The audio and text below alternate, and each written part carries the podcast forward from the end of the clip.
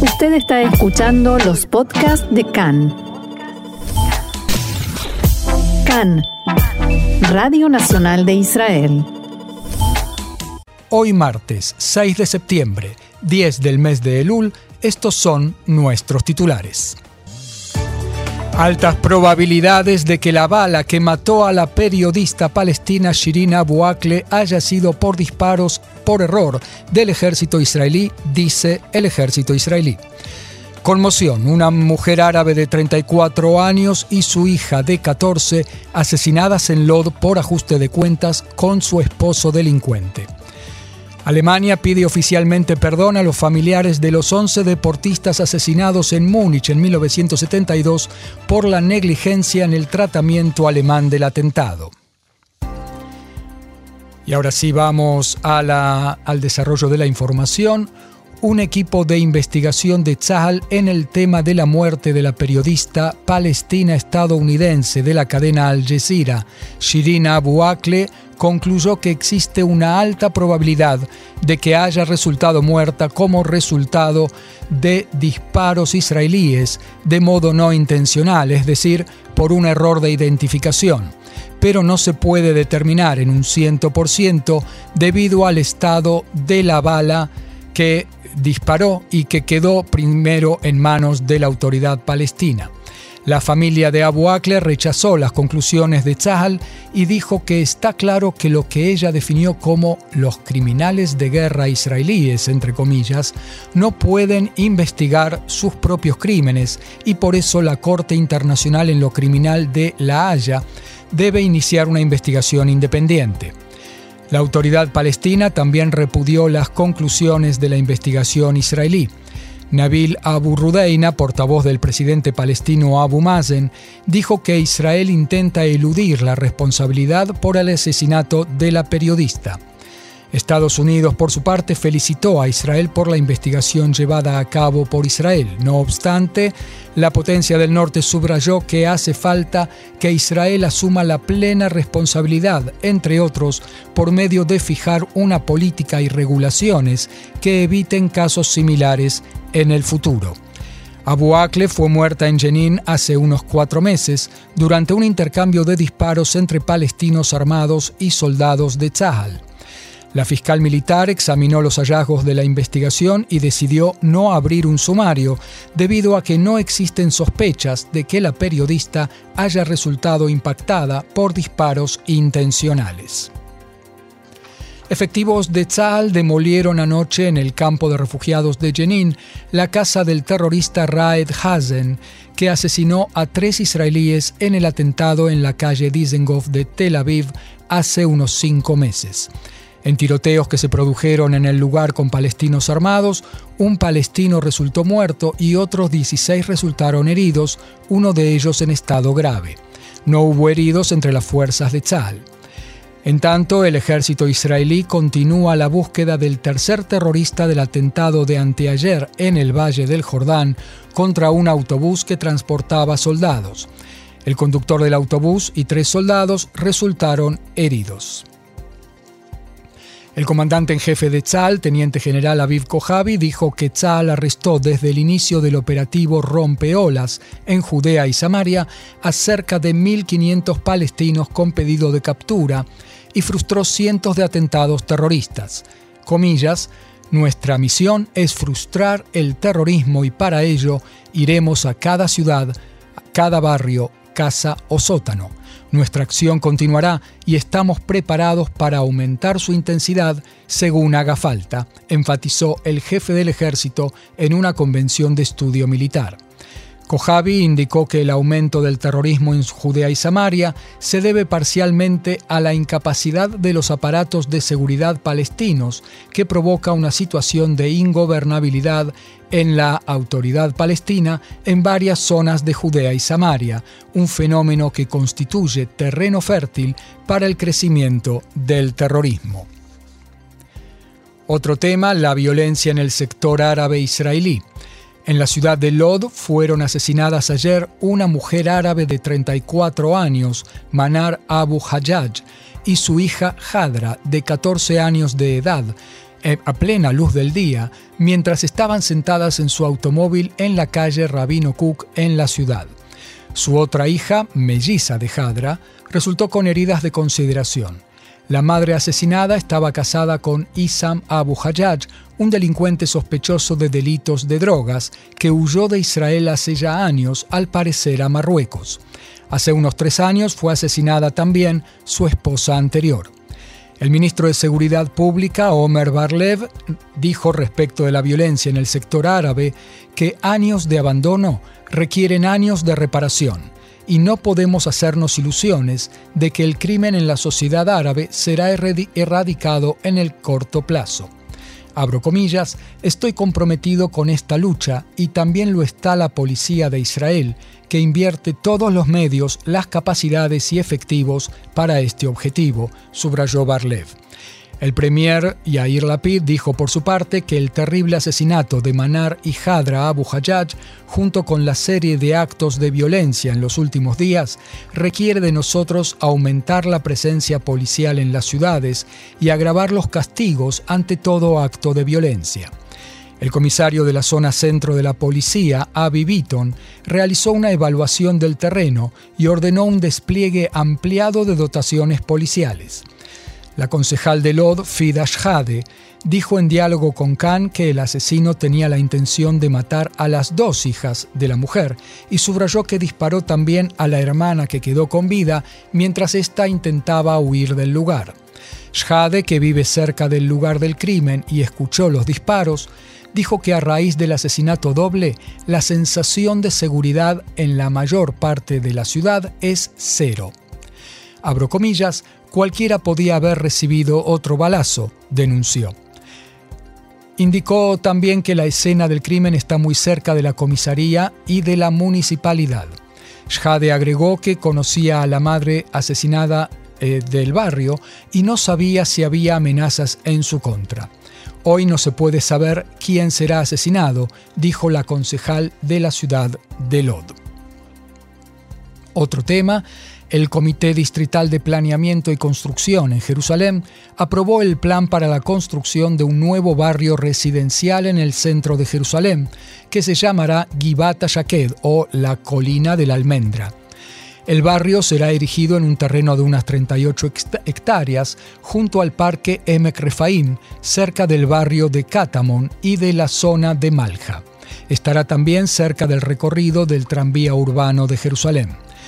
Según el plan, en Givata Shaked se construirán unas 700 unidades de vivienda, 210 de las cuales serán destinadas al alquiler de largo plazo.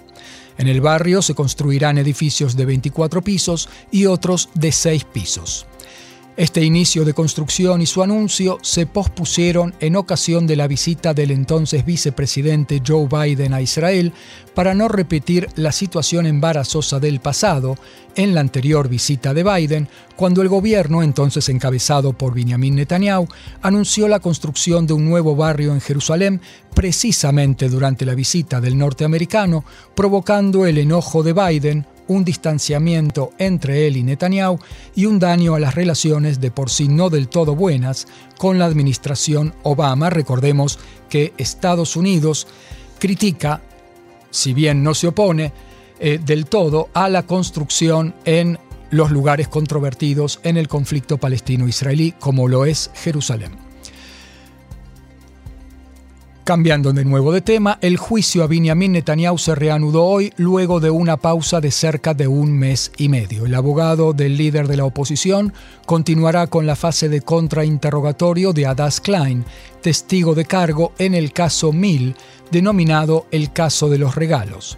Durante el contrainterrogatorio de Adas Klein, testigo de cargo, eh, eh, conocido como el caso de los regalos, como decíamos, se sacó a la audiencia de la sala del tribunal por un lapso de tiempo y la audiencia se llevó a cabo a puertas cerradas, aduciendo motivos de seguridad de Estado.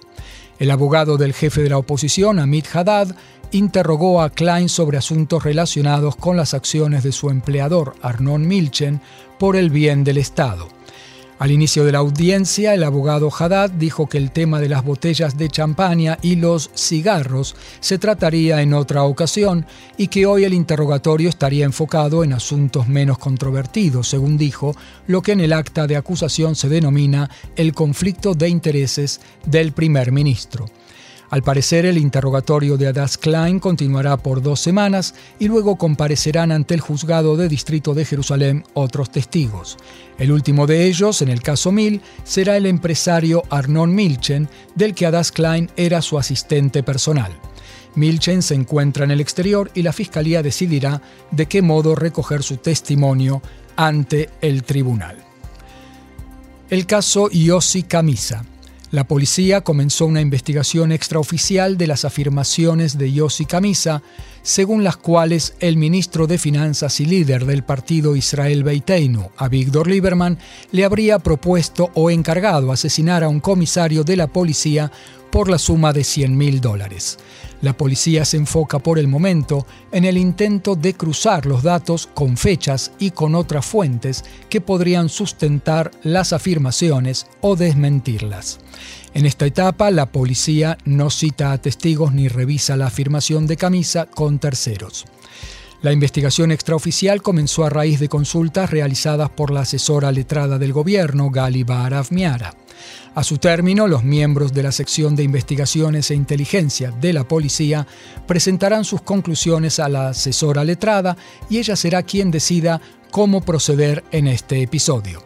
Ayer al mediodía, el ministro de Finanzas Lieberman presentó una acusación penal contra Camisa en la que dijo que no existió tal propuesta y que se trata de un fruto de la imaginación febril de esta persona, según su expresión.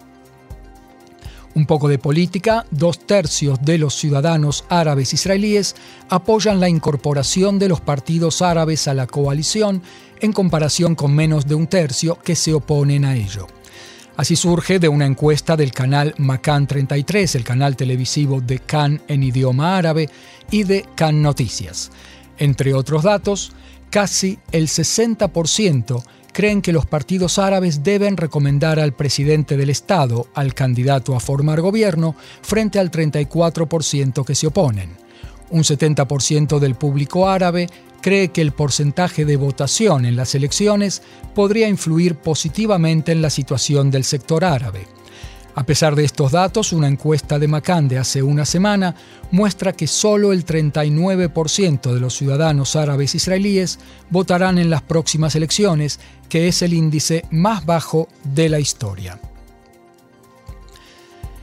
En otro orden, el Ministerio de Relaciones Exteriores decidió, ordenar el retorno a Israel del jefe de la delegación diplomática israelí en Marruecos, David Gobrin, hasta que se complete la investigación de las sospechas en su contra ello debido al escándalo mediático local en Marruecos.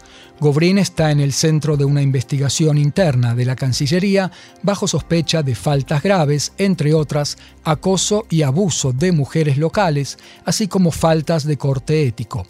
Gobrín ya estuvo en Israel durante toda la semana pasada para dar explicaciones y ayer volvió a Marruecos. El primer ministro y ministro de Relaciones Exteriores, Yair Lapid, fue puesto al tanto de todos los detalles del caso, pero por el momento se niega a comentar los hechos. Y una noticia del exterior, en Afganistán, capital de, en Kabul, la capital de Afganistán, murieron seis personas, entre ellas dos diplomáticos rusos, en un atentado suicida fuera de la embajada rusa en ese país. Por lo menos diez personas más resultaron heridas. La organización Estado Islámico, ISIS, asumió la responsabilidad por el atentado. Se trata de la primera vez que ISIS actúa contra una representación diplomática desde que la organización talibán se apoderara del gobierno en Afganistán hace cerca de un año. Descubrimiento extraordinario en Jerusalén una colección de placas de marfil de la época del primer templo, una de las únicas descubiertas en el mundo y la primera de su tipo en Jerusalén, fue descubierta en las excavaciones de la Autoridad de Antigüedades y la Universidad de Tel Aviv en el sitio llamado Estacionamiento de Givati, en la ciudad de David, en el Parque Nacional en torno a las murallas de Jerusalén.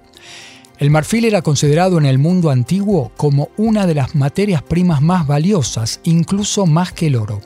Las placas en cuestión fueron encontradas entre las ruinas de un gran edificio gubernamental que funcionó durante el periodo en que Jerusalén alcanzó el apogeo de su poder, estamos hablando del siglo 8 y 7 antes de la era común, según los investigadores, los marfiles decorados que se descubrieron eran aplicaciones sobre muebles de madera que eran utilizados por los ocupantes del edificio, personalidades con medios, influencia y poder, posiblemente ministros o sacerdotes, o sea, Koanim.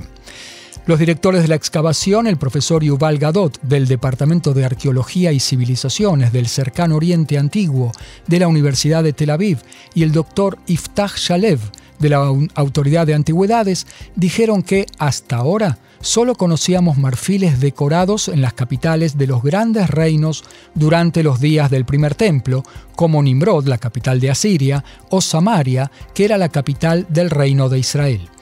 Ahora por primera vez Jerusalén también se une a estas capitales.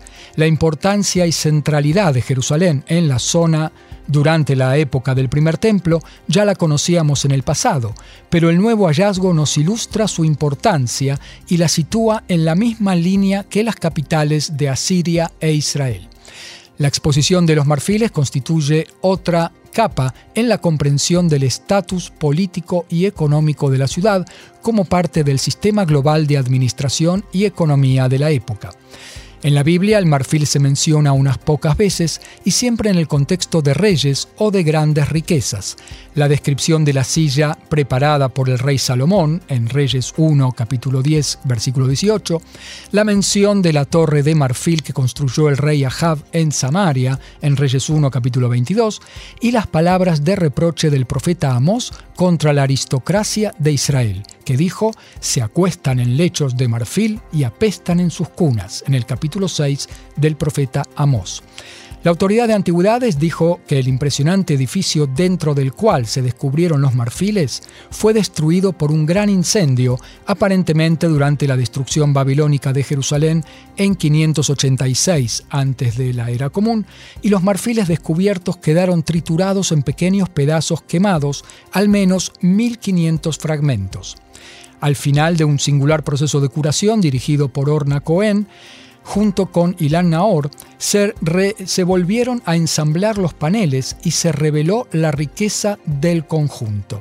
Al final del proceso de unión y fusión de los cientos de fragmentos, pudimos entender, dijeron, que la colección incluía los restos de al menos 12 pequeñas placas cuadradas de unos 5 por 5 centímetros que originalmente estaban incrustados en los muebles de madera, dicen Cohen y Naor. Los marfiles que se descubrieron no fueron los únicos detalles de lujo en el lugar.